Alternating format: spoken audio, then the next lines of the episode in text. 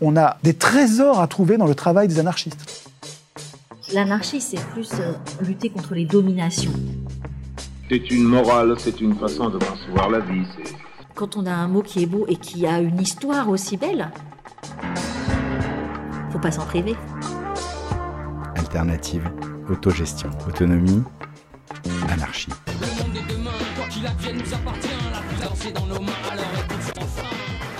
Histoire d'A, le podcast des émancipations. Bienvenue euh, dans cet épisode d'Histoire d'A. Alors un épisode très émouvant pour moi, parce que je reçois Tancred Ramonet. Bonjour Tancred. Bonjour. Donc très émouvant parce que si euh, j'ai eu envie de faire ce podcast, c'est parce que j'ai vu tes films, Ni Dieu ni Maître, qui m'ont énormément retourné le cerveau. Je pensais euh, être cultivé politiquement, et pendant les deux premiers épisodes, je me disais, bah, bah, bah, je ne connais pas ça. Euh, ah mais on m'a jamais raconté euh, l'histoire d'Espagne comme ça. Ah mais attends, mais qu'est-ce que c'est que cette histoire? Et donc je plongeais dans un truc où j'avais l'impression qu'on m'ouvrait une bibliothèque avec 200 000 livres en me disant tu n'en connais aucun et pourtant tous t'intéressent. Donc merci déjà d'avoir fait ce travail et puis on va parler des prochains épisodes qui vont sortir. Euh, T'en es où justement de ces deux prochains épisodes? Donc je viens de terminer les versions courtes des épisodes 3 et 4. Euh, et maintenant, je travaille sur euh, les versions longues de ces épisodes 3 et 4, puis sur tout ce qui va euh, entourer ces épisodes, c'est-à-dire qu'on veut refaire un petit livret de texte. on a enfin voilà, plein, de, plein de choses à faire autour. Et les, les, épisodes 3 et 4 vont être diffusés en France à la mi-octobre. Donc j'ai aussi toutes les présentations auprès de ceux qui ont soutenu le projet. Euh, dans financement participatif. Donc je vais faire des petites tournées euh, de France euh, pour aller présenter les épisodes. Voilà. Ok. Ces deux épisodes vont parler de quoi alors? Alors ces deux épisodes qui parlent de la période plus récente, qui va de 1945 à 1968 pour le, le, le premier, l'épisode 3. Et puis le quatrième épisode va de 1965 à 2012. Donc le premier épisode, est, enfin le premier, le troisième euh, épisode. Star Wars. Ouais, exactement, exactement. Euh, le troisième épisode est plutôt centré autour de la question du, pacifisme, c'est-à-dire que ce qui est euh, la tendance libertaire au lendemain de la Deuxième Guerre mondiale, qui va être la plus forte au sein du mouvement, c'est celle contre la guerre et contre la prolifération atomique.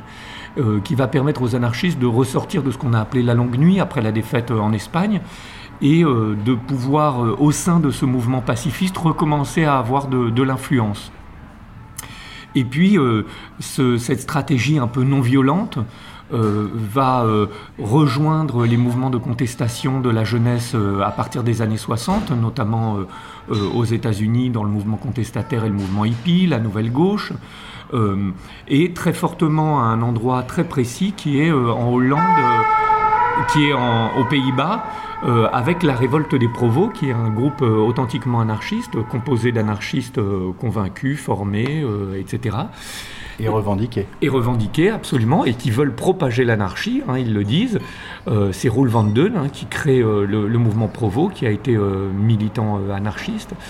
Et, il crée ce, mouvement qui est un mouvement qui fait la charnière, disons, entre les, révoltes euh, un peu, euh, euh, disons, joyeuses, ludiques, américaines, contre-culturelles des États-Unis, et ce que va être le mouvement de mai 68 avec une dimension beaucoup plus conflictuelle, puisque les provos, c'est ceux qui inventent le cycle provocation, répression, mobilisation. C'est-à-dire que euh, nous allons provoquer le pouvoir, le pouvoir va en, général surréagir et donc nous réprimer très fortement. Et cette répression que nous allons elle-même mettre en scène, euh, on va mettre en scène la provocation, on va mettre en scène la répression, on va favoriser une mobilisation plus large. Et dans ce cycle-là, finalement, on s'étend, on s'étend et on convainc de plus en plus de personnes, et notamment on attire la jeunesse. Donc les provos mettent vraiment, pendant les trois ans, euh, les deux ans pendant lesquels ils agissent en, Hollande, ils mettent en, œuvre ce cycle provocation-répression-mobilisation euh, que van Den a théorisé et euh, arrive à devenir un événement international. Partout, on parle des provos, des groupes de jeunes se forment un petit peu partout, et les provos attirent euh, l'attention. Et il y a même des, jeunes du monde entier qui vont aller se former, aller rencontrer les provos pour comprendre comment ils font, et notamment ceux qui deviendront un peu les, les, leaders de mai 68 sont allés aux Pays-Bas. Mais la révolte des provos, qui est non violente, elle aussi pacifiste, on subit la répression, mais on ne répond pas à la répression. Ben, va trouver dans mai 68, avec la mobilisation des travailleurs, la nuit des barricades, euh, une, expression qui est beaucoup plus conflictuelle.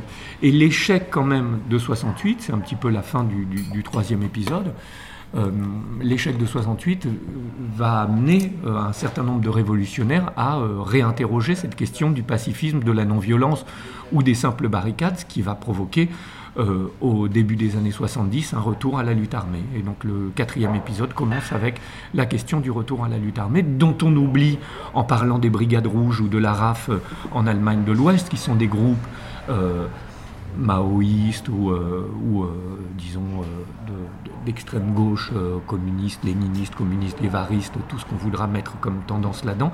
Mais on oublie que les premiers groupes euh, à mener la guérilla urbaine sont des groupes libertaires. C'est euh, les Tupamaros Ouest Berlin, le mouvement du 2 juin, euh, et un peu partout, je raconte l'histoire de ces groupes-là, et notamment je m'attarde sur un groupe qu'on a aujourd'hui un petit peu oublié dans les pays latins, mais qui s'appelle les Angry Brigade, et qui est un groupe de lutte armée qui sévit en Angleterre pendant quelques années, au début des années 70, et qui déclenche un phénomène de, terreur dans les pouvoirs, euh, alors que finalement il n'a jamais versé le sang.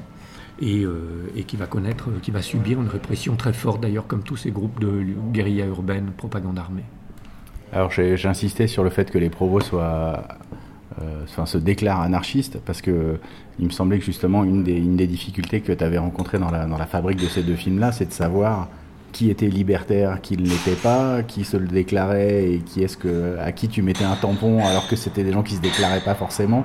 Comment tu as navigué justement dans, dans, ce fait que tout le monde ne se déclare pas anarchiste, voire même tout le monde ne se sait pas anarchiste?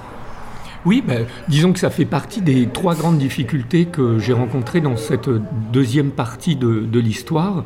Euh, la, première, euh, qui est presque antérieure, c'est euh, bizarrement celle de l'accès aux sources et aux archives. En fait, euh, j'avais été surpris par la qualité et le nombre d'archives trouvées sur le 19e siècle et le 20e siècle, tu vois, sur des, des mouvements évidemment qu'on avait complètement oubliés, un mouvement ouvrier argentin, uruguayen, péruvien, bolivien, euh, l'anarchisme au Japon, euh, etc., l'importance, la, la, révolution en Mandchourie, l'importance de l'anarchisme à Cuba, euh, les IWW, et j'avais été surpris de trouver autant d'images de ça.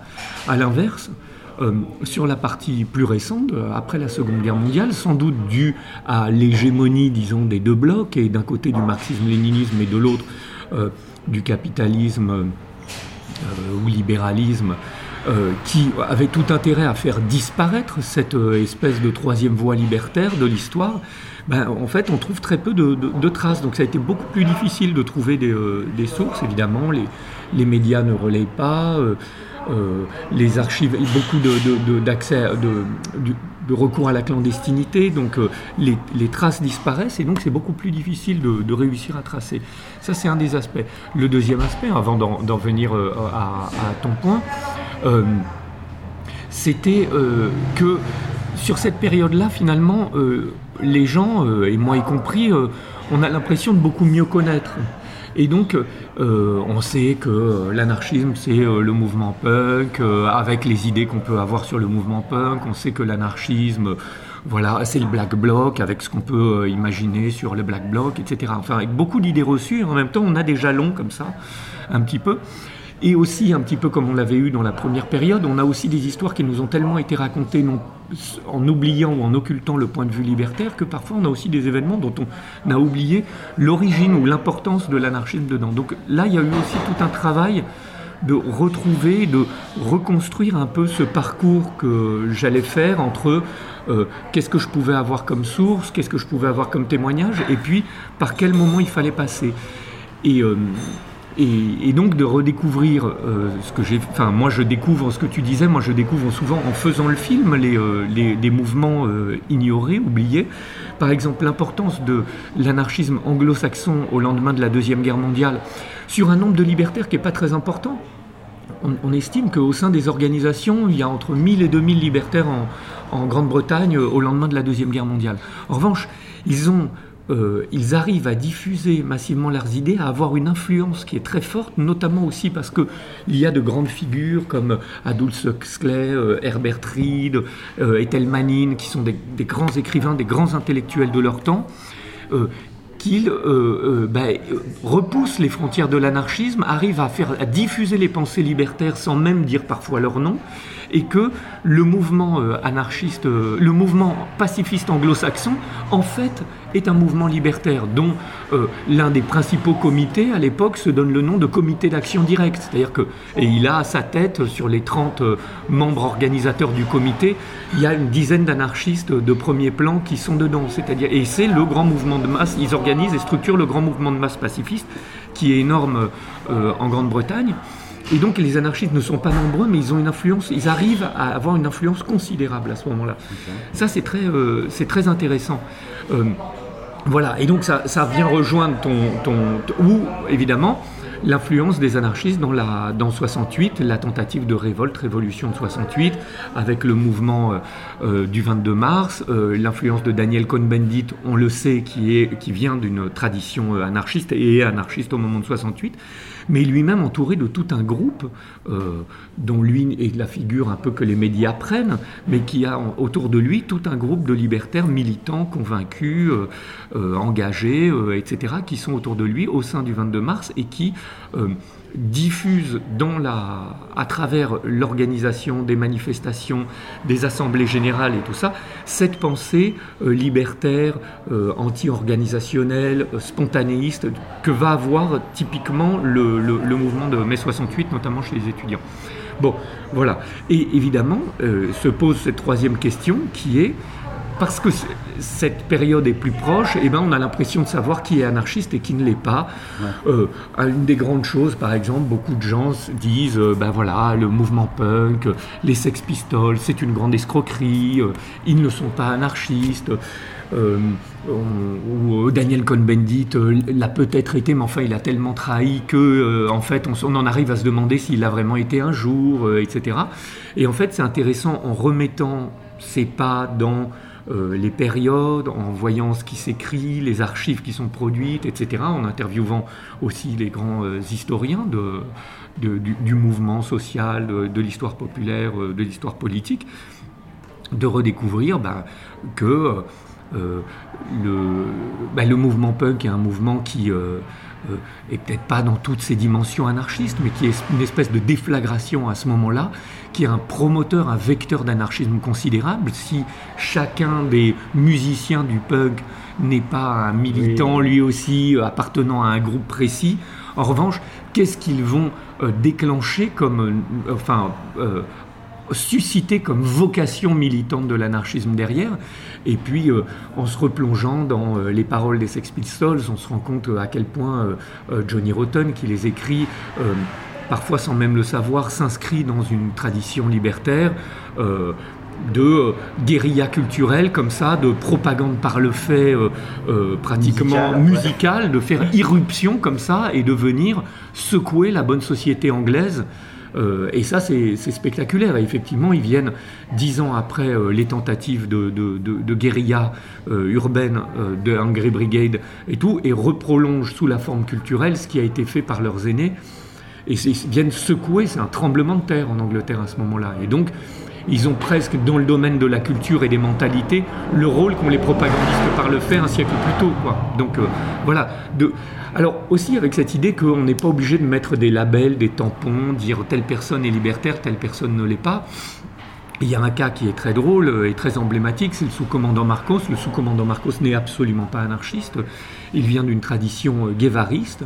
Euh, il pratique la guérilla euh, telle que, disons, l'a enseigné Che Guevara dans son, son, livre sur la, stratégie de la guérilla. Mais il le raconte lui-même au contact des populations indiennes, indigènes, on dit.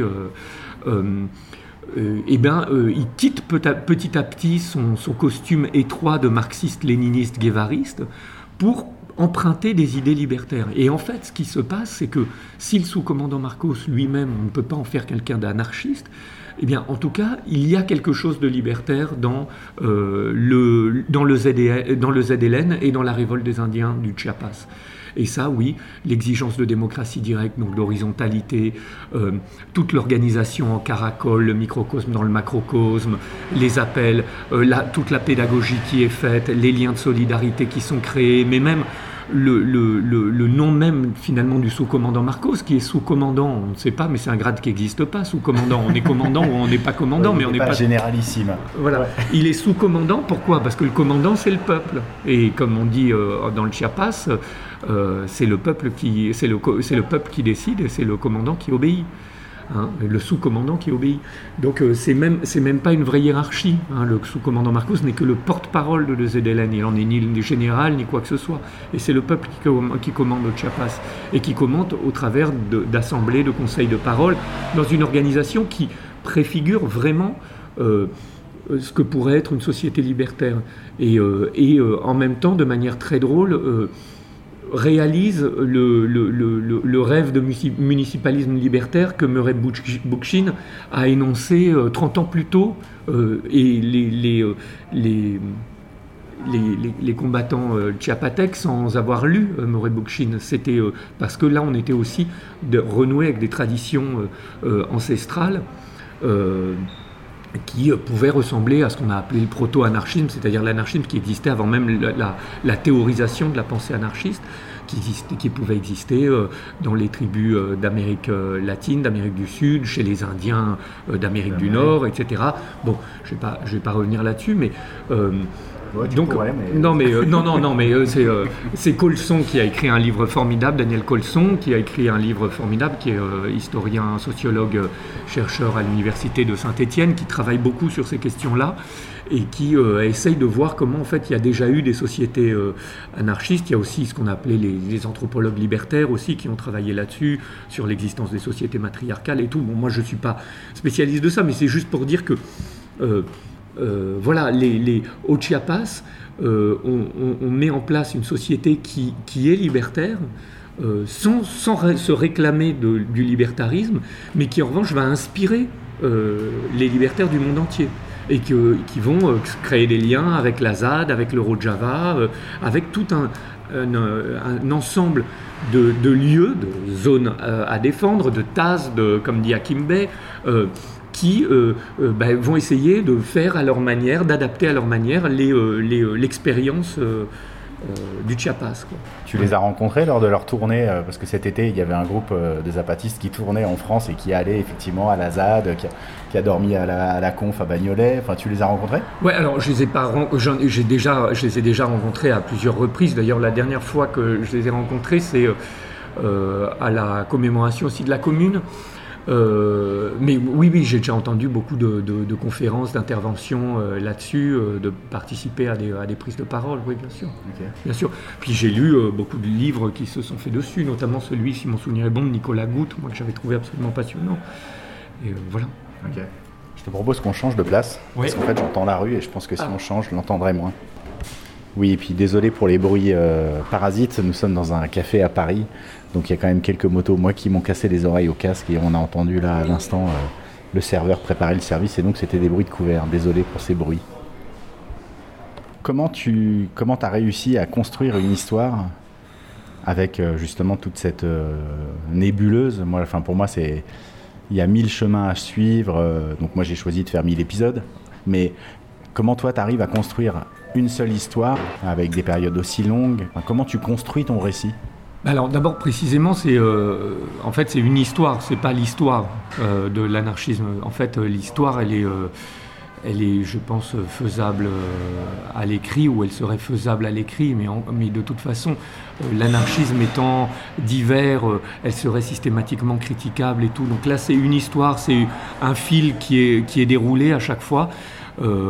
c'est un alors si tu veux, moi je trouve ça hyper frustrant à la fois et, euh, à la fois euh, ça me donne une grande liberté de me dire ça. C'est-à-dire en gros j'ai une position très humble, enfin j'essaye d'avoir une position très humble par rapport à cette histoire, c'est de dire que d'abord je ne connais pas tout, euh, moi, c'est surtout un travail de synthèse en réalité que je fais parce que chacune des les Provos 68, évidemment, l'histoire de la lutte armée dans chacun des pays mériterait des livres et des films d'heures et d'heures. Donc moi, je vais y consacrer cinq minutes, je vais essayer d'en tirer vraiment l'essentiel de ce que je peux en tirer. Ce que, ce que je sais, c'est que, bon, moi, pour raconter, très pratiquement, pour raconter ces histoires-là, il faut que j'ai à la fois les historiens qui soient capables de me raconter ces moments, en même temps euh, que je puisse trouver des archives pour le, euh, pour le dire, et en même temps que j'ai des, euh, des moments ou des, disons des, des, des situations assez emblématiques d'un phénomène un petit peu général. Donc, donc finalement, c'est une sorte de souvent de plus petit dénominateur commun. C'est parce que là, voilà, j'ai les, historiens qui en parlent bien, j'ai réussi à trouver les images d'archives et tout. Donc ça, c'est vraiment pour le raconter, les coulisses. C'est de dire ça désacralise vachement le truc. De l'autre, de l'autre côté, souvent en faisant le film, bah, il y a aussi euh, l'histoire qui continue de se faire et donc je ne suis pas insensible aux questions qui se posent à ce moment-là. Typiquement, quand je faisais l'épisode, la partie sur les provos, on était en, en plein gilet jaune. Et euh, je trouvais qu'il y avait des résonances dingues entre les Gilets jaunes et les provos, surtout sur cette manière dont la répression complètement brutale et absurde euh, tombait sur les gilets jaunes, comment euh, au départ on laissait les gilets jaunes venir à Paris, puis ensuite on s'est mis à, mettre des amendes dans les manifestations des gilets jaunes, puis ça, ne suffisant pas, on s'est mis à mettre des amendes à des gens qui portaient des gilets jaunes qui descendaient de car, puis on s'est mis à bloquer les... Et puis vraiment on a vu l'absurdité de la répression et ce qui était drôle, c'est que euh, chez les provos, il y a eu exactement la même chose. Au début, les provos, ils ont été euh, réprimés parce qu'ils faisaient des happenings euh, et qu'ils mettaient le feu à des statues, enfin autour de statues, etc. Puis plus les choses ont avancé, plus la répression s'est fait bête et brutale contre les provos. Et les provos, voulant dénoncer d'ailleurs cette répression, montraient que c'était même pas pour leur slogan qu'ils étaient réprimés. Et donc, les provos, ils allaient manifester avec des pancartes, avec des banderoles sur lesquelles il n'était rien écrit. Et ils se faisaient quand même réprimer, ils se faisaient casser la gueule. Donc, c'est pour montrer où, voilà, où cette histoire de vélo, qu'on on a décidé de confisquer les vélos et de mettre des amendes euh, pour euh, abandon d'épave, parce que les provos avaient, avaient proposé de créer le plan vélo blanc, qui était de mettre des vélos libres et gratuit à disposition de chacun dans les rues d'Amsterdam pour lutter contre la domination automobile. Il y avait un fond anarchiste toujours là-dedans. C'est de dire, on est dominé, cette ville n'est pas faite pour les voitures, pourtant elle est dominée par les voitures, et les provos proposaient qu'on interdise les voitures dans Amsterdam et qu'on mette des vélos à disposition, libre et gratuitement. C'est-à-dire ce que fera 30 ans après Vélib et tout ça, et aujourd'hui Amsterdam est construite comme ça, la ville avec, l'idée d'empêcher les voitures. À l'époque, Amsterdam s'est pris bouchon avec des bagnoles et tout ça. Et donc les provos, les proposaient ça. Et eh la, la mairie et la police d'Amsterdam, dans cette espèce de fureur de lutter contre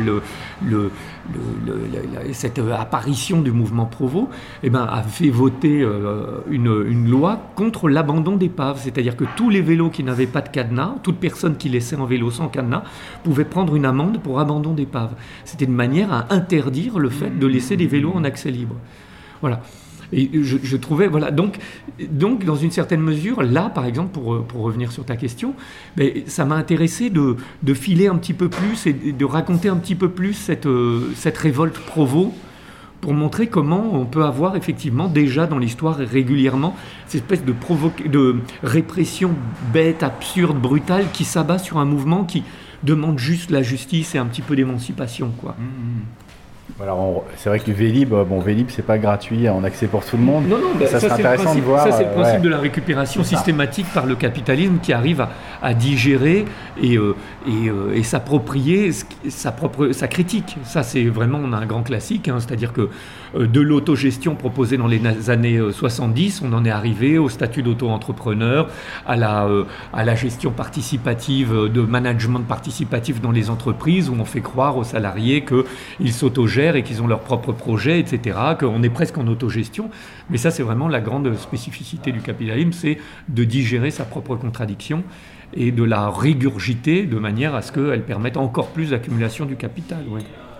Et toi, justement, là, dans, Enfin, moi, je, là, à ta place, je, je ressentirais plein de frustration parce que euh, bah, j'aurais eu envie de faire effectivement un 52 minutes sur les provos, puis un 52 minutes là-dessus, là-dessus. Comment tu gères cette euh, frustration? Enfin, Est-ce que tu la ressens? Ben, c'est ce qui met d'ailleurs autant de temps, c'est que j'ai fait en fait un résultat à 52 minutes sur les provos qu'on a réduit, réduit, réduit. Ensuite, euh, j'avais fait pratiquement 90 minutes sur mes 68 vues du point de vue des anarchistes où euh, il y avait euh, alors il y a plein de choses par exemple qui ne sont pas dans le film bon que je veux faire mettre essayer de mettre dans la version longue mais évidemment moi le film euh, dans sa version courte et déjà dans leur version longue les, les épisodes 1 et 2 n'étaient qu'une accumulation de, de frustration. En gros c'est ce que je disais euh, l'autre jour euh, à ma monteuse. Je lui disais, elle me disait qu'elle était contente du résultat final. Et moi, je lui disais, bon, je n'ai que des regrets. Au moins, j'ai pas de remords quoi là-dessus. Mais je n'ai que des regrets de tout ce qu'il n'y a pas dedans. Euh, oui. Dedans, il y a tout, enfin, plein d'aspects dont je ne parle pas et dont j'ai envie de parler. Donc, c'est pour ça que je vais essayer de faire ces versions longues ou au moins ces bonus qui sont normalement, qui étaient intégrés dans chacun des films c'est euh, donc je le disais une espèce de un fil que j'ai essayé. Alors plus les films sont courts, plus il faut vraiment que ce soit un petit fil ténu qu'on essaye de, tirer comme ça, qui raconte une histoire. Je disais sur l'épisode 3, c'est vraiment la question de comment euh, le, pacifisme et la non-violence euh, arrivent à une impasse. Et, l'épisode 4, ben, bizarrement, c'est comment ben, la, violence et la lutte armée arrivent elles-mêmes à une impasse et que l'anarchisme, il est riche de la diversité de ses actions et que donc ça, disons que c'est un peu ma, thèse, c'est que et que j'ai essayé de montrer euh, sur les quatre épisodes, c'est que ce qui est intéressant, c'est que l'anarchisme face à la répression, il invente à, chaque fois de nouvelles stratégies. C'est euh, face à l'insurrectionnalisme, qui est vraiment l'anarchisme du début, et à la répression de la Commune de Paris, il va se réinventer. Par l'anarchisme individualiste ou par les éducationnistes réalisateurs, l'idée de créer des écoles, etc. Puis euh, euh, de sa séparation d'avec le, le, marxisme euh, au lendemain de la de la de l'Union soviétique, de la Commune de Paris, il va quand même y avoir des passerelles, puis il va y avoir cette séparation un peu définitive à la fin de la Révolution russe avec l'écrasement de la Makhnovchina et euh, comment les anarchistes vont essayer à ce moment-là de revenir à la stratégie insurrectionnaliste, etc. Et donc ce qu'on a dans, la, dans cette troisième et quatrième partie, euh, c'est aussi euh, tout un, ensemble, de, un volant d'actions de, possibles, de tactiques au service d'une même stratégie qui est, disons, faire arriver une société qui soit plus libre et plus égalitaire. On peut passer euh, par moments par euh, euh, l'insurrection, mais aussi par la bataille culturelle, diffuser ses idées. On peut essayer de mener des expériences dans des endroits, principe des, des, et des TAS, mais qu'on retrouvait dans les colonies libertaires à la fin du 19e siècle, où on peut essayer de s'inscrire dans un mouvement de masse qui n'est pas anarchiste et d'essayer dans ce mouvement de masse, par une sorte de stratégie du coucou, de diffuser ses idées pour convaincre le plus de monde possible. Et en fait, souvent on oppose toutes ces stratégies-là, alors qu'en réalité elles sont très complémentaires et elles dépendent aussi des circonstances, des pays, des moments, des, adversaires. Des, adversaires aussi, bien sûr, oui. Voilà. moi c'est ça qui me passionne, c'est toute cette inventivité face à la domination et comment on essaie de la renverser par tous les moyens. Et face à ça, c'est une des spécificités là aussi de l'anarchisme, c'est que, disons, le, marxisme, léninisme, sa réponse unique, c'est euh, le parti, l'avant-garde éclairée, etc. Alors après, bon, il y a des nuances, il y a des développements et tout ça.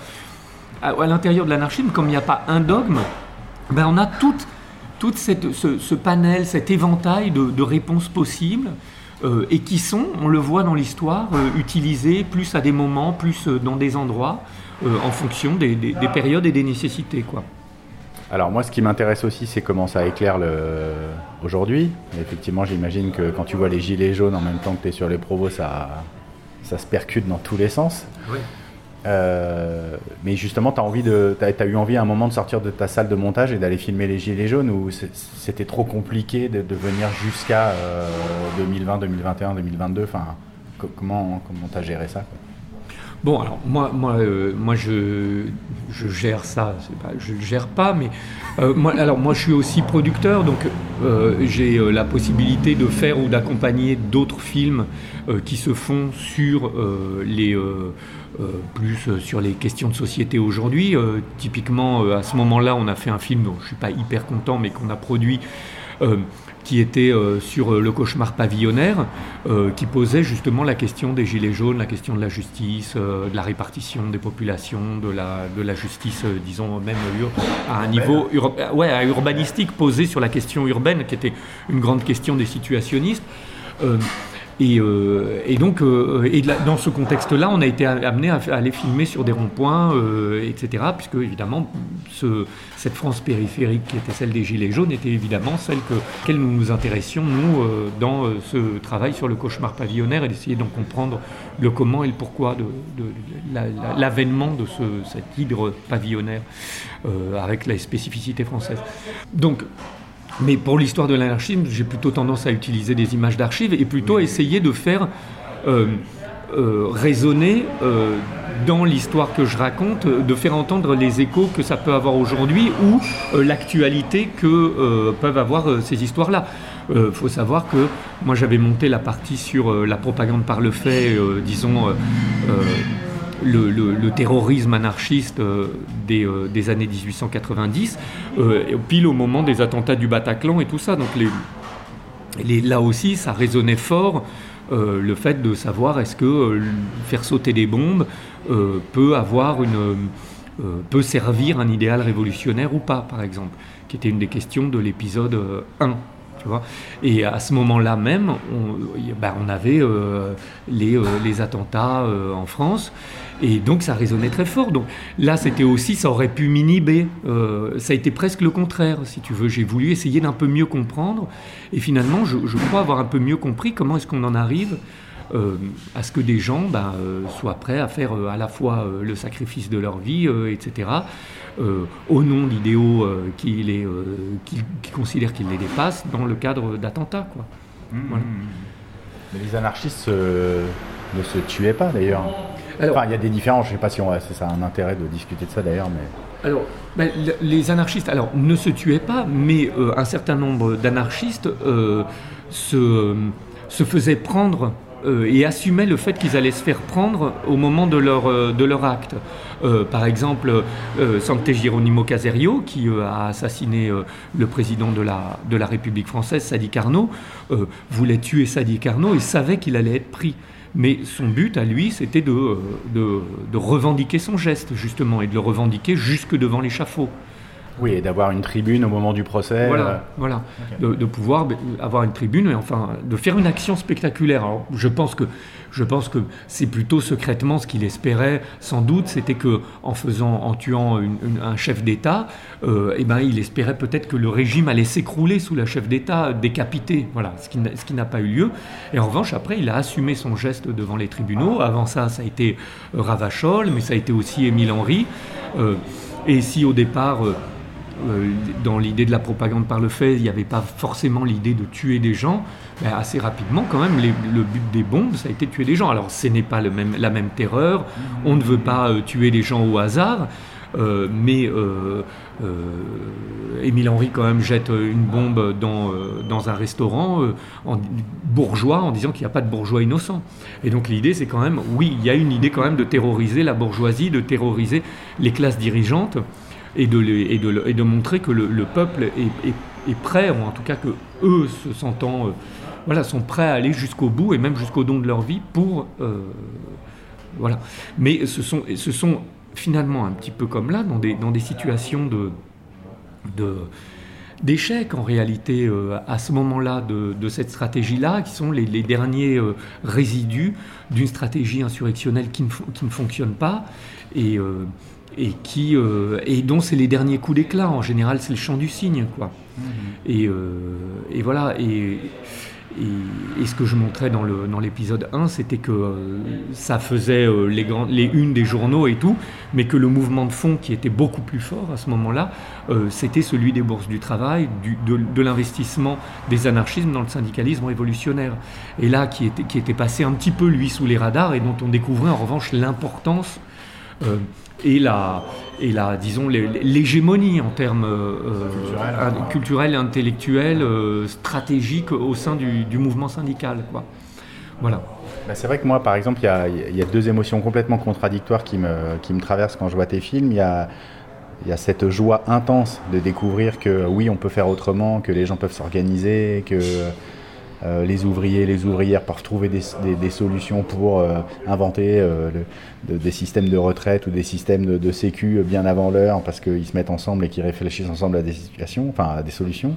Et en même temps, bah, tout à l'heure, tu as utilisé deux fois le mot impasse, et où chaque fois je me dis, ah merde, les gens en face sont plus forts, ont plus d'armes, ont plus d'argent. Enfin, donc il y a ce double truc de joie et d'abattement hein, qui, qui, me parcourt en permanence, quoi. Est-ce que pour toi c'est pareil? Oui, bah, il y a ce, fonctionnement un peu comme, euh, comme un pendule, euh, effectivement. C'est-à-dire que, euh, et puis j'essaie de construire aussi ces séquences un peu comme ça. C'est-à-dire que tout d'un coup, on a une porte qui s'ouvre, l'impression que dans tel pays, à tel endroit, avec tel, tel groupe ou telle réalité sociale, les choses sont possibles. La révolution espagnole est, possible parce que là, il y a la masse des travailleurs qui est organisée, formée, qui est, à la ils sont plus de 2 millions. Euh, et ça peut avoir lieu. Euh, on est au bord de réussir et, euh, effectivement, le contre-coup, le reflux révolutionnaire, la trahison stalinienne font que il y a l'échec de la révolution espagnole. Et en fait, cette, cette construction-là, on la retrouve effectivement assez souvent. Alors, est-ce que c'est du storytelling ou, euh, est-ce que c'est de la réalité euh, Bon, moi j'ai l'impression que euh, il y, a, de la réalité. Après, je la, je la storytell un petit peu, c'est-à-dire j'y mets un peu des formes qui permettent de s'accrocher à l'histoire et de, de créer aussi ces, émotions-là. Mais effectivement, moi aussi je les ressens. Ce que je voudrais pas, et je crois pas que ça ait lieu, c'est que ça provoque un sentiment de, de défaitisme chez les gens qui regardent, mais au, contraire de montrer que à, plein d'endroits, à plein de moments, euh, des choses ont été possibles, des choses ont été inventées, euh, qu'il faut faire preuve d'imagination, de, de, stratégie, de, de, finesse, de savoir analyser aussi les, situations, savoir aussi épouser euh, ce qu'on a connu nous ici aussi avec les gilets jaunes par exemple, se rendre compte que toutes les révolutions et tous les peuples ne sont pas absolument purs, qu'ils ne sont pas euh, anarchistes pur sucre dès le début, que les gens se forment dans les mouvements et donc euh, qu'il faut savoir aussi avoir une forme de de capacité de réagir et de comprendre que tel événement, euh, le mouvement des Gilets jaunes par exemple, il avait quelque chose de vraiment euh, très original, très propre, très nouveau, en même temps euh, très spontané, très spontané, pas pur, mais que là se jouait quelque chose de très important, quoi, et qu'il fallait être à ses côtés, que c'était notre enfin, on était, on était avec. Enfin, moi, je me sentais avec eux, quoi. Donc, c'était pas. Moi, je me sentais gilet jaune, donc je vais pas dire. être, voilà, on est allé manifester tous les week-ends. Euh, on, a été plein de gens à se rencontrer euh, là-dedans, des gens qui ne se seraient pas rencontrés dans ces, euh, choses-là. J'ai vu des gens changer, j'ai moi-même changé sur plein de, questions, notamment sur celle de... Des, moments révolutionnaires peuvent avoir lieu avec des gens qui ne sont pas formés, qui n'ont pas réfléchi depuis longtemps, mais ils arrivent à pousser plus loin que des, intellectuels ou des militants aguerris. Euh, tout d'un coup à un moment parce qu'ils ont la force du nombre aussi et que dans le mouvement euh, finalement on, acquiert tous une espèce de alors on critique souvent les foules pour leurs bêtises mais on, découvre aussi que dans le mouvement le groupe peut avoir des, moments de, lumière d'intelligence euh, et de, lucidité et, voilà donc ça c'était intéressant. Et donc cette idée en tout cas que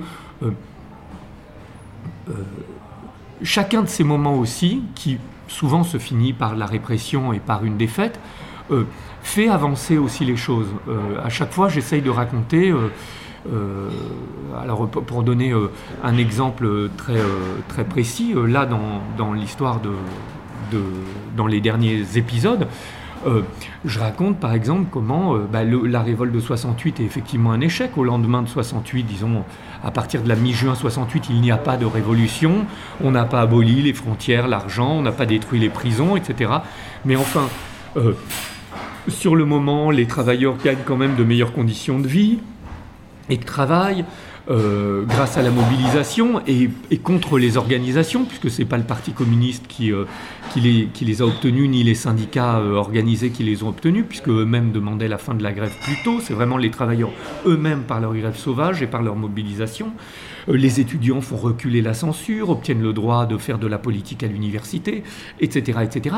Et même dans un temps plus long, les effets de 68, c'est la pilule, le droit à l'avortement, c'est derrière tout le mouvement gestionnaire euh, et tout. Et puis, euh, c'est euh, une forme d'hégémonie culturelle qui ensuite va s'imposer, dont on connaît aujourd'hui le recul, mais qui va une, hégémonie culturelle qui va être là, qui va courir jusqu'au au, début, au milieu des années 80, et qui permet de faire avancer tout un ensemble d'idées et donc de, et donc de mesures.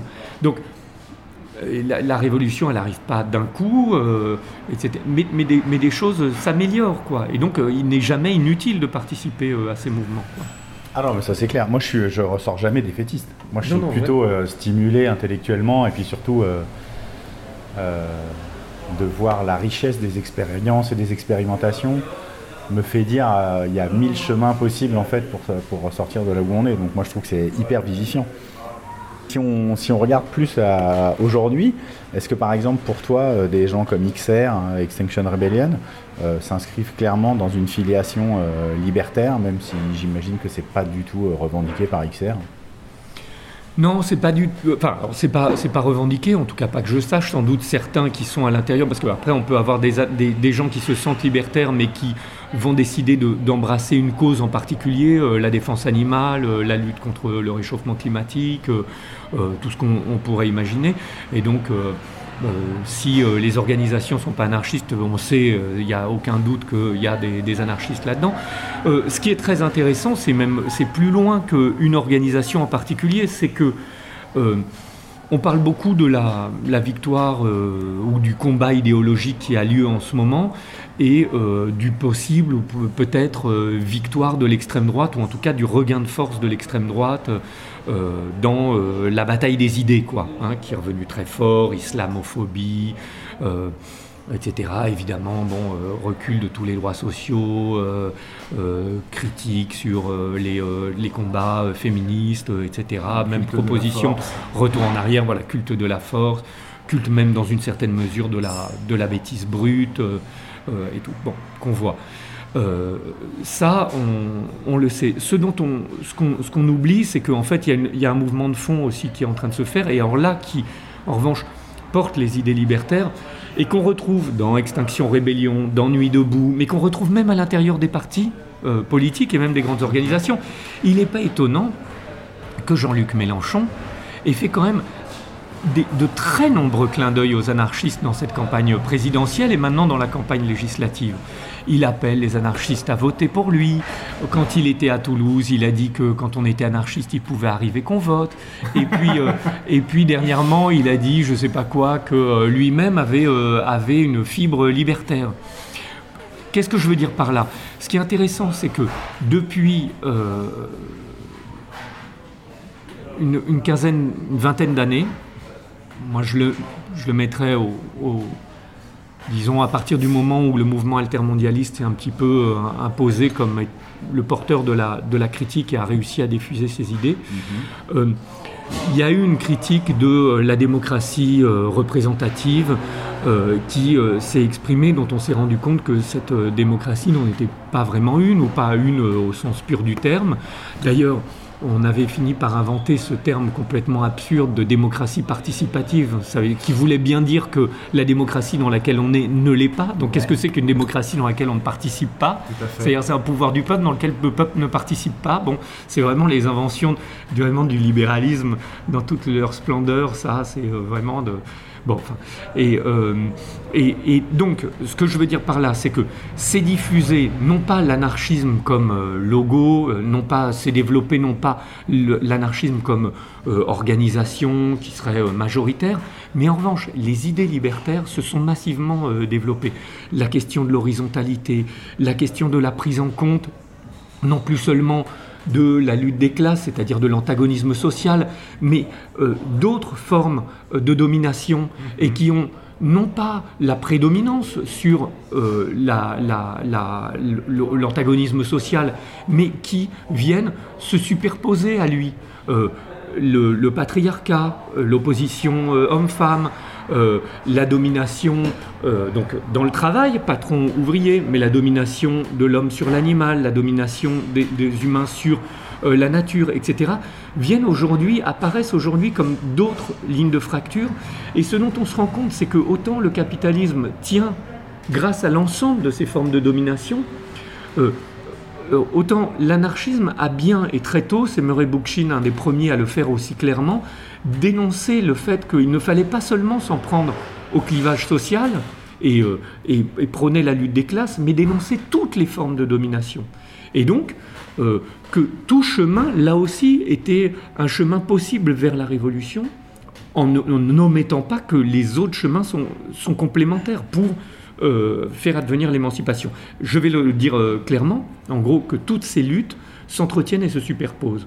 C'est-à-dire que si on est contre le capitalisme, eh bien, on doit être euh, contre le patriarcat. Et si on est contre la domination animale et l'exploitation animale telle qu'elle est faite aujourd'hui, eh bien, pour en finir, et pour en finir de la manière la plus rapide, il faut en finir avec le capitalisme. Si on est contre le réchauffement climatique, l'appropriation des ressources naturelles, la destruction de notre environnement, eh bien, on doit être contre le capitalisme, mais on doit aussi être contre le patriarcat, puisque tous ces systèmes-là sont des domaines de domination, d'exploitation et de prédation. Voilà. Et donc, toutes ces choses-là sont liées. Ben, de plus en plus, ça devient clair, chez toute une génération, mais pas seulement, ça se diffuse dans la société ce qu'on caricature en wokisme, qui sans doute est euh, une manière de considérer ça par le petit bout de la lorgnette, c'est-à-dire de, de, de, de ne, de vouloir voir que, euh, ou de, de vouloir croire que les gens ne demandent que euh, à des petites formes d'égalité, en réalité cache un mouvement de fond qui est plus, plus sourd et plus large que ça, qui est une vaste demande à l'échelle mondiale euh, de l'égalité et euh, de la liberté. Et ça, on la retrouve, moi je voyage beaucoup en Amérique latine, c'est très très fort en Amérique latine aussi, les droits des peuples indigènes, euh, les, le mouvement pour, qui s'appelait Ni Una Menos, qui est parti en Argentine, et dans tous les pays d'Amérique latine, quoi, pardon, contre, ce- ni- pas une de moins, contre les féminicides, qui était bien avant MeToo, qui a été un mouvement énorme en Amérique latine et qui demandait la fin des féminicides, qui était, dont, dont elles avaient déjà, les féministes latino-américaines, dénoncé euh, ce, ce, ce machisme, sexisme systémique, et de montrer que tout c'est ça le système, euh, et qu'on on doit s'en prendre à un système. Et là aussi, dans ces luttes-là, tout un ensemble de femmes et de, gens se sont petit à petit radicalisés et ont pris conscience de la globalité du problème. Voilà, je donc, donc, pour répondre clairement à la question, euh, T'es pas obligé. non, mais si Extinction Rébellion ne se dit pas anarchiste, ce qui est intéressant, c'est de voir que les méthodes et les idées d'Extinction Rébellion sont libertaires. Euh, Extinction Rébellion n'a pas de représentants, prône une horizontalité, fonctionne sous la forme de démocratie directe, s'organise en groupes autonomes et affinitaires, c'est-à-dire que ce sont des petits groupes qui se cooptent entre eux, mènent des actions non violentes, mais sont capables aussi de mener des actions beaucoup plus coup de poing, des actions spectaculaires comme les provos, euh, parfois de provocation pour susciter la répression, qui sera filmée et qui euh, fera de la mobilisation. Enfin, voilà, on a tout un arsenal là qui a été euh, mis en œuvre, pensé par les libertaires, pas seulement évidemment, hein, euh, mais euh, Oui, il ne s'agit pas Mais de dire nous les premiers. hein, voilà, non, non, non, non, mais, mais qu'on retrouve et euh, dont une, une, la mise en œuvre d'une manière de faire ne serait pas anarchiste, mais à un moment, tout cet éventail-là devient, finit par devenir quelque chose de libertaire. Voilà. Et, euh, et c'est ça qui fait que, on je dis, on le retrouve un petit peu partout. quoi. Et euh, moi, ce qui m'intéresse aussi, c'est un peu euh, ton parcours personnel, c'est-à-dire comment tu arrives à t'intéresser à ces sujets-là. Euh, pourquoi tu te lances dans ce projet fou quand même Parce que, enfin, a posteriori, quand même, ça t'a occupé beaucoup d'années de ta vie et voilà. On me dit que c'est mon grand œuvre, mais enfin bon.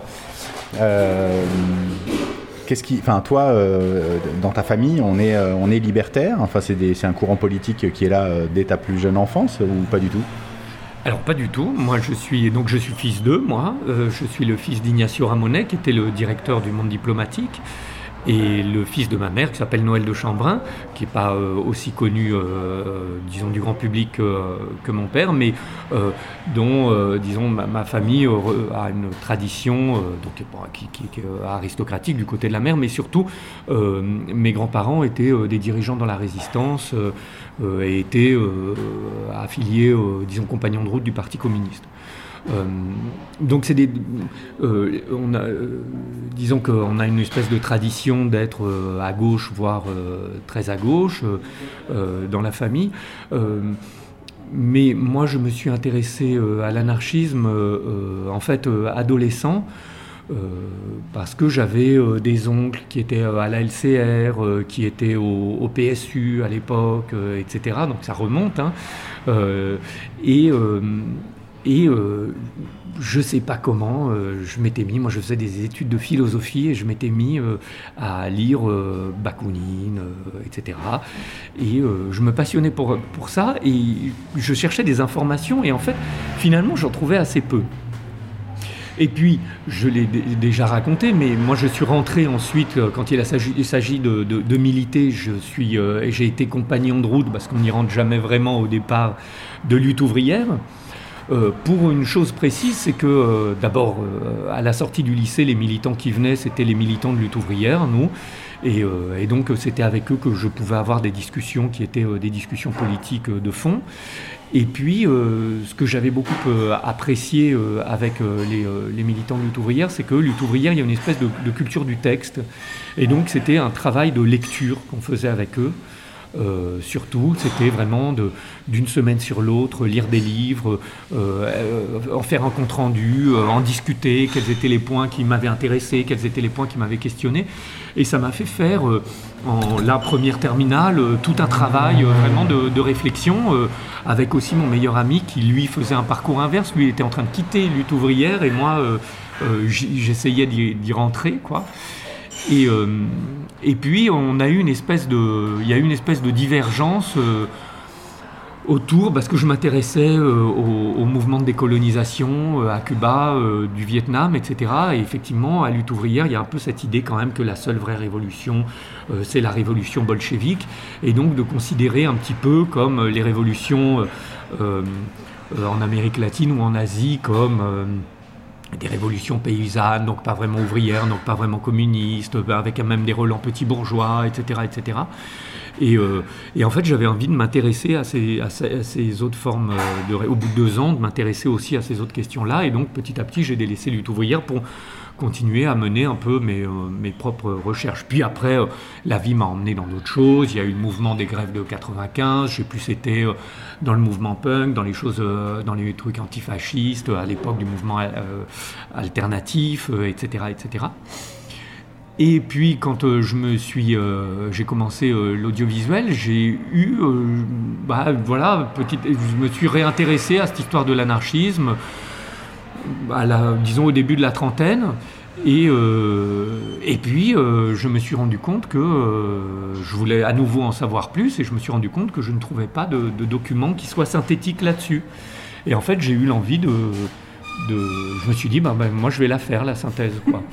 Et, euh, pas, je la ferai. voilà, elle n'existe pas. je vais la faire. Alors, les conditions techniques aussi étaient réunies. On, on travaillait sur Internet. Il faut voir qu'à l'époque, on ne travaillait pas sur Internet. Donc, pour avoir des infos sur l'anarchisme au Japon, il fallait soit parler japonais, soit aller au Japon, soit tout ça. Là, euh, euh, on parle euh, fin des années euh, 2000, début des années 2010. euh, ben, si on voulait. si je veux lire des textes japonais, bah, je les trouve sur Internet traduits en anglais ou traduits en espagnol. Euh, je peux regarder des films d'archives, euh, des grands fonds d'archives japonais depuis mon bureau. Euh, et donc ça devient beaucoup plus facile. hein. Avant, on ne pouvait pas le faire. hein. Et donc c'est aussi le progrès en quelque sorte technique qui donne la possibilité tout d'un coup de pouvoir faire cette histoire-là. Et donc j'ai commencé à voir tout ça, puis à lire les livres et tout, et à me rendre compte, contrairement à ce qu'on disait, que l'anarchisme n'est pas, euh, parce que c'était ça l'idée reçue, que c'était un mouvement petit bourgeois, euh, principalement occidental, voire même, disaient certains, euh, antisémite avec une dimension protestante orthodoxe dans l'anarchisme. Enfin, il y avait un peu cette idée-là du genre, oui, le marxisme-léninisme, c'est les juifs, et, ce serait dressé contre eux des anarchistes qui seraient... euh, de- viendraient, disons, d'une tradition euh, protestante ou orthodoxe. Enfin, c'était du- parle de de lieux communs qu'on pouvait entendre euh, à l'occasion. Euh, donc ni occidental, ni seulement petit bourgeois, voilà, et, et ni spontané qui émerge à des moments puis disparaît, puis émerge à des moments puis disparaît, mais au contraire qu'il y avait une espèce de cohérence, de continuité à l'échelle internationale d'un mouvement populaire authentiquement libertaire. Et donc bah, c'est de là qu'est venue l'idée de, de- de me lancer là-dedans. quoi. Est-ce que tu ressens un- du soulagement là, où tant que c'est pas vraiment fini, fini, fini, tu, tu es encore dans la tension de la création? Euh, alors non, ouais, non, non, non, non, j'ai pas du tout de soulagement. Euh, non, non, pas du tout. Non, j'en aurais. euh, je sais pas si j'en aurais du soulagement parce que j'en ai pas sur les, déjà sur les épisodes 1 et 2. J'aurais. Non, non, mais moi j'ai surtout, je te disais, j'aurais surtout des regrets. J'aurais aimé. Pouvoir enchaîner plutôt euh, l'épisode 3 et 4 euh, derrière le 1 et le 2. J'ai essayé de garder les mêmes formes, la même énergie, de retrouver un peu ce style, enfin de rester avec ce style. Euh, j'ai le regret que ce soit des, euh, des versions courtes, donc je veux en faire des versions longues. Enfin, non, non, non, là pour le moment, je suis que en, en regret et à essayer de, de minimiser ces regrets pour. euh, voilà. et puis. Et puis je suis un peu anxieux parce que je vais les montrer pour la première fois à partir de la semaine prochaine. Et donc les gens vont les découvrir. Peut-être qu'on va trouver ça nul et pas à la hauteur des 1 et des 2 parce que ça a suscité une espèce de grande attente. euh, Et donc euh, on va voir si, euh, si le but c'est pas d'être mieux, mais disons que ce soit aussi intéressant, que ça résonne autant avec aujourd'hui, que ça ouvre autant de fenêtres ou que ça permette de, de revoir, de revisiter des mouvements qu'on n'avait pas vus de cette manière-là, quoi. Sans créer non plus ni de ni d'illusions, ni de fausses, euh, euh, de fausses, euh, je sais pas quoi, ni d'impatience inutile, quoi. Voilà. Non, non, bah, j'ai hâte. moi, j'ai donné hein, sur Ulule pour, pour que tu puisses faire le montage des 3 et 4. J'étais assez Eh ben, content. c'est- c'est grâce à vous, c'est grâce à vous, grâce à toi qu'on a pu les faire parce que c'est vrai que on, les, on, les- on a fait ces deux, ces deux films-là. Donc à la fin, j'espère qu'il y aura 2,90 minutes, c'est-à-dire les mêmes durées, avec un budget qui a été divisé par 10. quoi. C'est-à-dire que euh, les le premier et le deuxième, on l'avait fait avec Arte. Arte, pour des raisons qu'ils n'ont jamais expliquées, ne sont pas venus sur le 3 et 4. Euh, donc euh, voilà, et donc on s'est retrouvé avec un budget littéralement, vraiment divisé par 10. Et les images d'archives coûtent très très cher. Donc par exemple, il y a des séquences que, qui auraient pu être dans les épisodes 1 et 2, aujourd'hui qui n'y sont pas. Alors là, dans les épisodes 3 et 4 qui n'y sont pas, euh, vraiment pour des questions budgétaires. Par exemple, très concrètement, mettre des musiques des Sex Pistols, c'est c'est pas possible si on les paye pas. Parce qu'on est, on est bloqué et très vite euh, rattrapé. Donc T'es autant... punk ou t'es pas punk? Oui, non mais c'est pas la question. De... Non, c'est pas, c'est pas ça. C'est que après, les, après les films ne peuvent pas circuler. Bah oui. C'est-à-dire que moi, les épisodes 1 et 2, je les ai mis en libre accès sur YouTube, sur plein de plateformes et tout ça. Là, ils seraient systématiquement bloqués. Parce qu'il y a une, une- un contrôle qui est fait par Virgin, EMI, tout, je sais pas quoi, je sais plus exactement qui. Mais euh, voilà. Donc, qui, est- qui contrôle ça. Et sur les punks, c'est très difficile. Et les punks, il y a peu de sources, donc euh, on, on sait très vite d'où ça vient, quoi. Euh, la- les images des punks. Et notamment des Sex Pistols. Et je trouve que c'est c'est impossible de faire une partie sur le punk sans parler des Sex Pistols. Donc, ça. donc je vais essayer de la faire en bonus elle sera un petit peu à part, elle n'est pas dans les films, mais sur les films à diffuser, ben voilà aussi une des raisons pour les, des, des difficultés de savoir comment raconter cette histoire-là quand tout d'un coup, moi pour moi, il y avait une, étape qui était essentielle, qui était le mouvement punk, et tout d'un coup, bah, finalement, on peut pas vraiment faire, euh, ouais, on peut pas faire la partie dessus, ou en tout cas, on peut pas la mettre dans les versions courtes des films qui vont passer sur euh, Public Sénat en Suisse euh, et dans les chaînes internationales, TV UNAM au Mexique, etc. Bah, on pouvait pas les mettre parce que on allait se faire toper. Est-ce que justement, c'est des films qui ont eu une carrière internationale? Là, t'en parles, mais comme c'est une histoire mondiale de, l'anarchisme. Alors bah, l'épisode 1 et 2, il est passé, euh, ils sont passés euh, dans des endroits euh, les plus improbables. Alors ils sont passés évidemment Suisse, Belgique, pays scandinaves, Portugal, etc. Mais Canada, mais ils sont passés dans pratiquement toute l'Amérique latine, en Argentine. Euh, donc au Mexique, je le disais, euh, je ne sais plus où dans les pays d'Amérique latine. Et euh, moi, il y a des pays qui m'ont surpris. Par exemple, il est passé sur la première chaîne au Congo. Alors ça, ça m'a vachement touché. parce que je, trouve ça hyper émouvant que ce film, ces films-là soient aussi vus dans les pays africains où il y a eu une histoire de l'anarchisme, plutôt en, Afrique du Sud et où aujourd'hui euh, commence à avoir un, regain euh, libertaire. Euh, alors aujourd'hui c'est depuis 20 ans, hein, mais grâce à, ce qu'on a appelé le black anarchisme qui venait des États-Unis par des anciens des, Black Panthers ou de la Black Liberation Army, qui ont vraiment théorisé ce que pouvait être un anarchisme pensé, conçu et, mené par des Noirs. Euh, mais, euh, mais aussi par un, intellectuel de l'anarchisme dont j'avais mis un texte qui s'appelle Samba, qui a créé l'Awareness League, ou qui était un des participants de l'Awareness League au Nigeria, et euh, de groupes en, Afrique du Sud organisés. Et donc je trouve ça très touchant. Quoi. Et, voilà. Et je ne sais, pas, je sais pas en quoi ça peut servir, quoi, les films, mais euh, mais, mais, mais, voilà, mais moi ça m'a, ça m'a, j'étais content, j'étais content que ça passe euh, aussi dans des endroits euh, aussi inattendus. Il y a un film aussi qui est passé en Turquie, bizarrement, alors qui est passé pas à la télévision, mais qui a été utilisé dans les réseaux en Turquie, dans des réseaux alternatifs. présenté au Rojava, qui a été présenté à la ZAD, qui a été aussi présenté par beaucoup de collectifs partout, au Brésil. Euh, et qui a été, euh, enfin, il a servi d'outil aussi à beaucoup de gens. Alors ça, je suis hyper content de ça. Et puis il y avait un témoignage qui m'a super touché aussi. C'était une projection qu'on faisait dans un squat à Paris. C'était un, un, jeune qui était venu me voir, qui sortait, qui avait été incarcéré euh, dans, une, affaire qui avait été, enfin, qui avait été incarcéré, c'est pas grave. Et, euh, il, me raconte, il me dit voilà, je veux te raconter quelque chose. Alors je lui dis ah bon, bah, c'est quoi? Et il me dit bah écoute, euh, je sors de prison là, et ce que je voulais te dire, c'est que moi tes films, je les ai vus en prison. Alors je lui dis ah bon et tout? Et il me dit mais c'est pas ça le plus intéressant. Le plus intéressant, c'est que j'étais en prison et j'avais dealé avec mon co-détenu que pendant les deux prochains mois, on ferait toutes les soirées foot qu'il voulait euh, parce qu'ils avaient euh, un deal du genre euh, un soir où il y a foot, c'est foot, un soir où il y a foot, c'est pas foot, parce que lui, il aimait pas le foot, et son co-détenu était fan de foot. Et donc, il me dit, ben voilà, j'avais dealé les, les, deux prochains mois où il pourrait regarder tous les matchs de foot qu'il voulait dans la cellule, à une condition, c'est qu'on regarde la soirée entière Arte, parce que vraiment, il voulait pas la regarder. Et donc, voilà, de mauvais cœur, on a mis la soirée Arte, et il l'a regardée. Et le mec a dit, mais putain, pourquoi on nous a pas dit ça à l'école Et euh, en fait, moi, c'est ça que j'aurais aimé savoir. Euh, et en fait, je suis anarchiste, il a dit.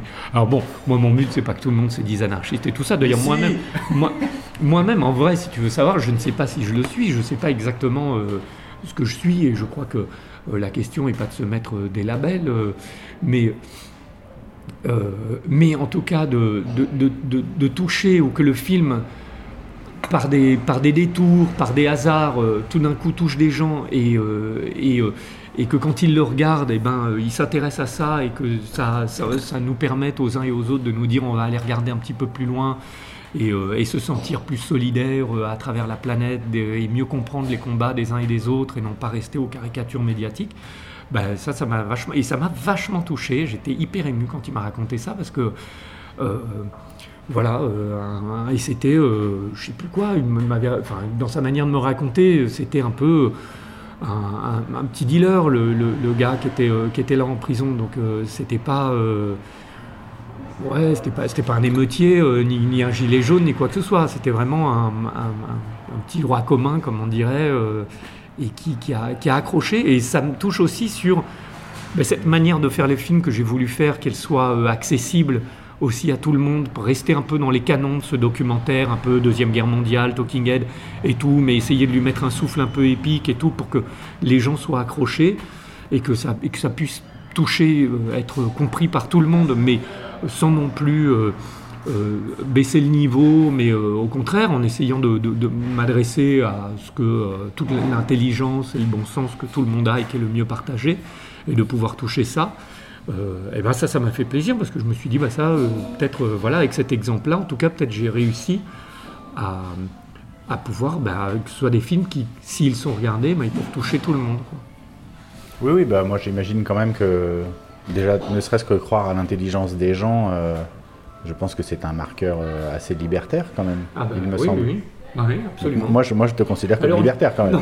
Il faut, faut se méfier parce que euh, non, puisque alors croire à l'intelligence des gens, oui, mais euh, mais tu sais, tu as toute cette cette tendance justement anarcho-individualiste qui avait qui avait tendance justement à traiter la masse. Alors est-ce que c'est c'est pas individuellement la masse, mais l'espèce de grand nombre, un peu de moutons, tu sais. Euh, T'as euh, Brassens, euh, dès qu'on est plus de quatre, on n'est plus on n'est qu'une bande de cons. Euh, cette idée que voilà. Donc donc donc moi ce que j'aime bien dans l'anarchisme, c'est qu'on peut toujours trouver un exemple et exactement le contre-exemple chez les plus purs des, des, des, des- des anarchistes. Non, le fond, ce que je voulais dire par là, c'est que je ne sais pas ce que je suis, c'est que ça va te paraître bizarre, mais là on rentre un peu dans des questions un peu personnelles euh, et tout. C'est que anarchiste pour moi c'est un petit peu comme artiste, c'est-à-dire que c'est quelque chose qui est advenu. C'est-à-dire je ne me dirais pas anarchiste parce que ça voudrait dire que j'aurais le sentiment moi-même d'avoir détruit autour de moi en tout cas toutes les formes de domination et tout. Or, on est pris dans un système. euh, je suis moi-même, euh, j'ai euh, évidemment des tas de relents de, de machisme, de patriarcat avec ma fille. Enfin, je, je suis encore plein de défauts. euh, moi, le pire du Mais monde. tu es vigilant. Le pire du monde, euh, non, mais plus, plus ça va, plus disons que je suis conscient avec la- aussi la psychothérapie, je suis j'arrive à voir les endroits où je me comporte mal, où, où je où je devrais pas me comporter comme ça. Mais ma fille me dit parfois, euh, je lui fais une réflexion, euh, je me rappelle plus laquelle l'autre jour, mais qui était vraiment euh, assez anodine, et elle me dit, papa, c'est sexiste en fait ce que tu viens de dire, c'est-à-dire qu'elle, elle les voit, elle a 11 ans, elle les voit mieux, elle les voit mieux encore que moi, donc euh, non, non, non, non. Bim. Euh, ouais, ouais. Et, euh, je suis très... bon, je suis très content de ça. Ça me fait rire quand elle me le dit parce que je me dis, mais, Merci. mais comment, comment, d'où tu le vois, comment tu le sais? Et effectivement, en plus, c'est vrai. Mais c'était vraiment un truc débile hein, que je disais. Qu'on peut dire assez bateau, et elle me dit que c'est sexiste, et c'est vrai, et c'est vrai que c'était sexiste dans le fond. Elle avait raison. Euh, et voilà, donc euh, euh, l'idée que l'idée alors qui est fausse hein, sur la distinction entre anarchiste et libertaire. Alors juste pour raconter, euh, pour que les ça c'est le côté euh, qui, historien, Précision. historien qui reprend. Sois, sois précis. Alors, euh, la distinction entre anarchiste et libertaire. Alors, normalement, il n'y en a pas. Anarchiste et libertaire, c'est la même chose. En fait, dans l'histoire, euh, donc Proudhon s'était dit anarchiste, hein, 1840, euh, quoique très ami d'Alord, je suis dans toute la force du terme anarchiste, disait-il. Euh, mais Proudhon euh, était aussi euh, violemment misogyne et disait que la place des femmes était à la cuisine, que, et en gros, il était pour l'anarchie pour tout le monde, sauf pour les femmes. hein. Les femmes devaient être soumises aux, hommes, reléguées à la cuisine et aux tâches domestiques. En ça, il correspondait vraiment, il était de son temps, lui aussi. Bon. Et c'est de Jacques, un, intellectuel anarchiste, éditeur de journaux, qui avait dit euh, que euh, dans, dans une correspondance euh, avec, dans un échange avec Proudhon, euh, lui avait dit, bah, puisque anarchiste c'est que pour 50% de la population, bah, moi alors je suis libertaire, c'est-à-dire que je suis anarchiste mais pour tout le monde. Donc en quelque sorte être libertaire ce serait être plus anarchiste que anarchiste. Bon, bizarrement, aujourd'hui, dans les termes, on a l'impression qu'anarchiste est plus fort, avec cette dimension un plus, plus violente, plus de fracas, de d'effraction. Et, euh, et, que libertaire, c'est quelque chose de plus soft, euh, plus doux, euh, on est libertaire, voilà. Bon, alors moi, en gardant un petit peu cette idée-là, c'est-à-dire que libertaire, c'est quelque chose vers lequel on tend, et que anarchiste, c'est quelque chose que l'on serait, bon, ben, moi, je suis plus libertaire, et j'essaye de me comporter de manière anarchiste, voilà. mais j'ai voilà, je me, pose aussi plein de questions sur l'organisation, sur des, plein de questions aussi marxistes sur les étapes transitoires, est-ce qu'il en faut, est-ce qu'il en faut pas? Je, suis toujours, je travaillé par ces questions-là. C'est-à-dire que d'un point de vue totalement idéaliste, je serais anarchiste, je serais pour que nous soyons dans une société euh, libre, euh, euh, de libre association, d'entraide, etc., sans frontières, sans argent, et tout et tout. Et, et, en même temps, je me pose la question de comment est-ce qu'on y arrive, quelles sont, les étapes, par quel, détour et tout. Euh, régulièrement, euh, euh, j'ai la tentation des urnes, régulièrement, j'ai tout d'un coup la tentation de l'organisation, ça peut être syndical. Et puis, donc les, anarchistes l'avaient aussi. Parfois, il y a la, tentation de l'organisation, au contraire, la tentation de la spontanéité. Parfois, je suis pris par les fantasmes de l'avant-garde. et puis, hop, je me. Voilà. Enfin, voilà, moi je suis, je suis pas un idéologue, moi j'ai fait une sorte de travail de synthèse là, mais je ne suis pas du tout un idéologue, et j'ai pas d'idée arrêtée, et j'adore discuter avec les gens, euh, euh, et, apprendre d'eux, et imaginer les une, mille et une possibilités qu'il y a. Et puis je pense que c'est pas mal d'être mouvant aussi, euh, et un petit peu changeant, à condition de, d'être changeant, bon là-dessus, moi c'est pas sur les principes que c'est changeant, c'est vraiment sur... Je me pose des questions, voilà moi, comme tous les gens pas très courageux, j'ai une espèce de fascination de la violence, par exemple. Donc, euh, je suis fasciné par la violence, mais tout d'un coup, parfois, les mouvements pacifistes de masse, euh, tout d'un coup, je les trouve presque plus admirables.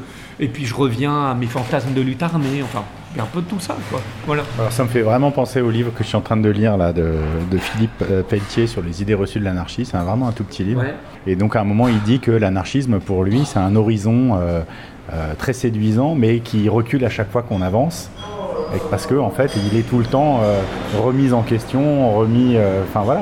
Et donc, moi, ça, j'entends ça dans ce que tu dis. Il y a un autre truc que j'ai trouvé hyper fort et je voulais, je voulais le partager avec toi pour finir.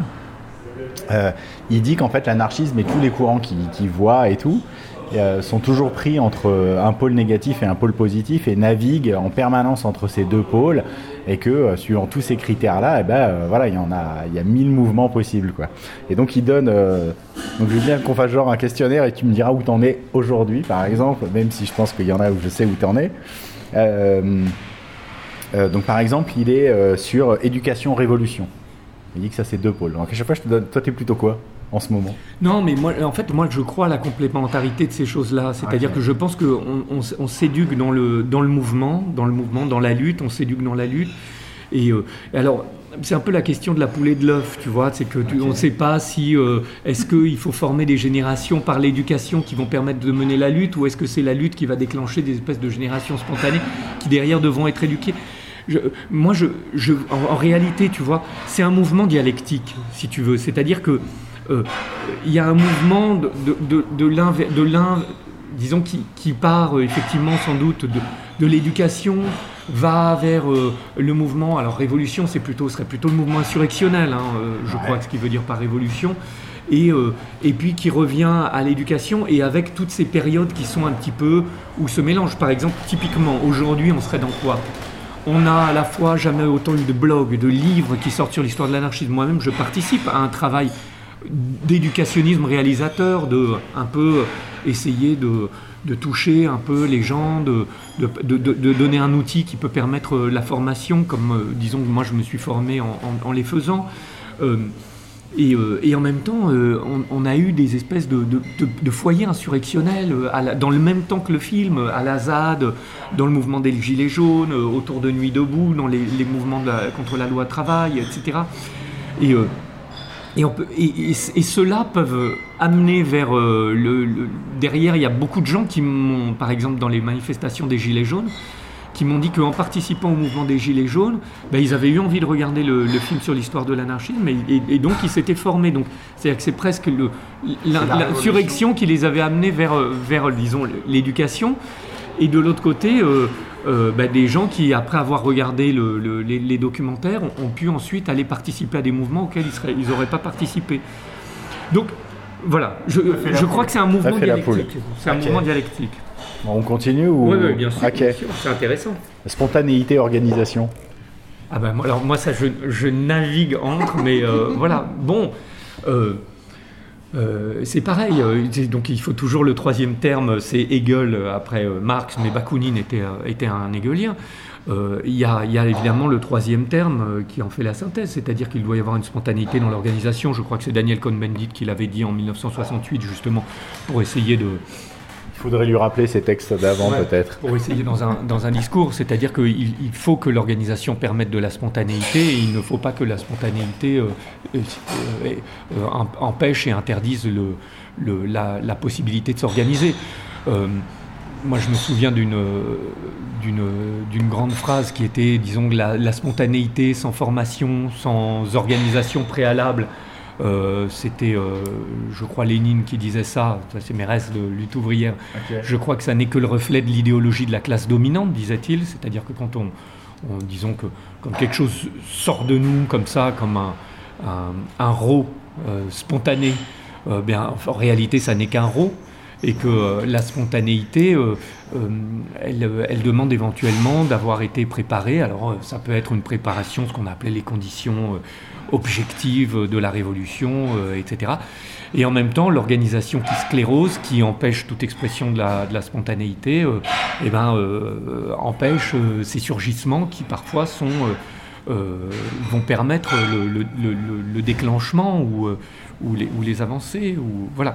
Donc non, non, non. Je ne suis que dans des, espèces de synthèse. Je crois aux deux, aux deux ensemble, aux deux séparément. voilà.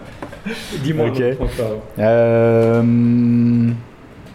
Bon, majorité non numérique. violence, t'aurais non violence. euh, Ah bah oui, oui. Tu vois. Ben voilà, pareil, non violence, violence. Alors c'est pareil, ça dépend où, quoi, quand, comment. euh, euh, c'est pareil. C'est-à-dire que euh, le mouvement de masse non violent, euh, bah, il a son intérêt. il faut, tu vois, on peut se dire, bah tiens, on va commencer par des mouvements de masse non violents, mais quand on va prendre des répressions ultra violentes en face, bah, qu'est-ce que doit être la, la- la réponse? Et euh, il y a le livre euh, qui est sorti il y a deux ans sur le fait qu'en réalité, euh, contrairement à ce qu'on croit, la, la non-violence n'a jamais rien apporté.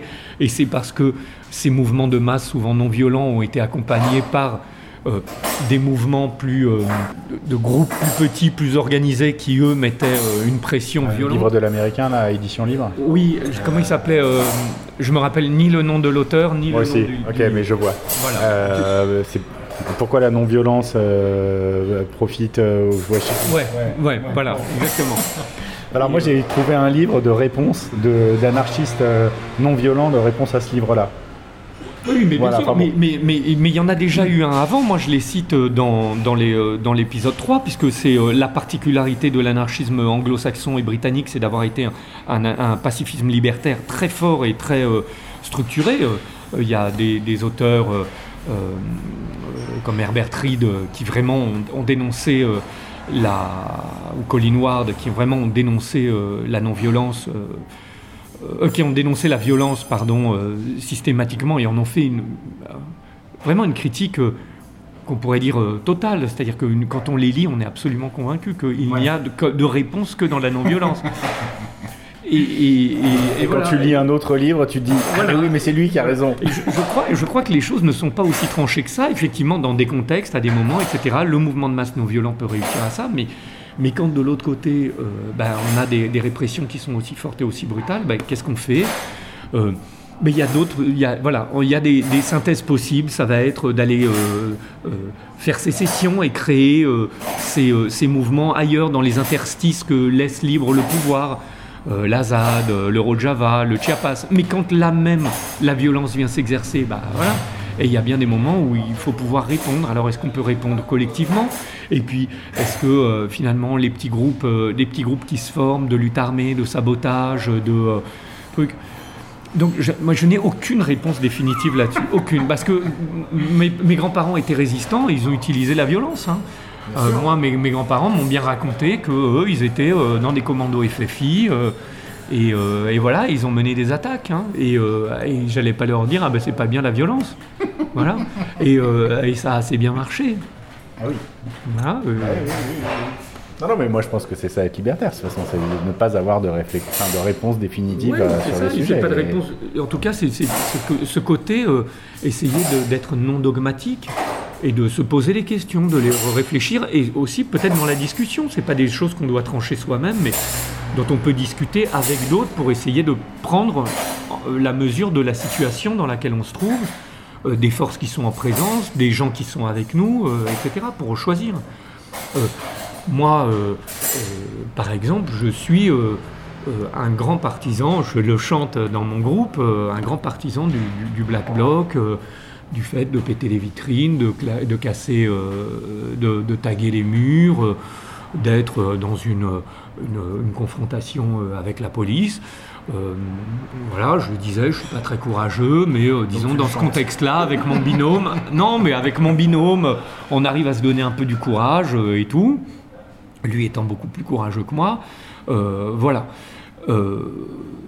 Maintenant, il m'est arrivé plusieurs fois de me retrouver dans des manifestations euh, et de me dire ah ben là aujourd'hui euh, c'est pas cette stratégie là qu'il faut euh, pas on doit pas appliquer cette tactique là c'est pas la bonne aujourd'hui voilà. Et parfois de, de- de regarder les- les- ceux qui ceux qui vont ceux qui y vont en me disant ah non ils devraient pas tu vois peut-être pas aujourd'hui. Mais bon c'est mon analyse et euh, et puis euh, ils y vont et puis voilà. Mais mais euh, voilà certains jours de me dire euh, non je pense qu'aujourd'hui euh, justement on, doit on doit manifester oh, c'est pas qu'on doit manifester proprement dans les règles et tout ça mais c'est on doit pas non plus appliquer la stratégie du black bloc systématiquement parce qu'ils vont y répondre systématiquement ils vont ils savent y répondre systématiquement il faut que le black bloc reste quelque chose qui qui surprend aussi hein, que ce soit pas tout le temps. Donc voilà, je, je le dis pas bien, mais voilà, il y a, y a des choses comme ça qui où euh, bah, c'est pas un dogme, c'est pas une règle. euh, et alors de dire quand, comment, pourquoi il faut l'appliquer ou pas l'appliquer, bah, c'est aussi parfois en se retrouvant dans la manif de se dire, bah, là aujourd'hui. euh, au contraire, on doit montrer le ridicule de cette répression. Quand il y avait des moments où on manifestait, tous encadrés par les flics, dans les, dans les manifestations contre les violences policières, par exemple, où vraiment on marchait au milieu d'un cortège de flics. Bon, là, c'était même à se poser la question de s'il fallait aller manifester ou pas agir autrement. Je pense que. Bon. Mais euh, il y a eu des, affrontements. Je pense que ces affrontements servent à rien. Au contraire, la seule chose à faire, là, c'était de montrer le ridicule de cet encadrement policier et d'essayer de le, vraiment de réussir à le mettre en scène. Voilà. Enfin, voilà. Donc, à chaque fois, essayer de s'adapter un petit peu. Bon, on pourrait discuter des heures, mais je pense qu'il faut quand même qu'on s'arrête. Euh, merci beaucoup pour euh, toutes ces réflexions. Merci surtout pour ton travail euh, de réalisateur de films. Euh, J'ai trop hâte de voir les, les suivants. Et si vous n'avez pas vu les 1 et 2, je vous ordonne, même si je ne peux pas donner d'ordre à des libertaires, d'aller les voir tout de suite. Merci Tancred. Merci beaucoup. Les bourgeois détestent l'anarchie.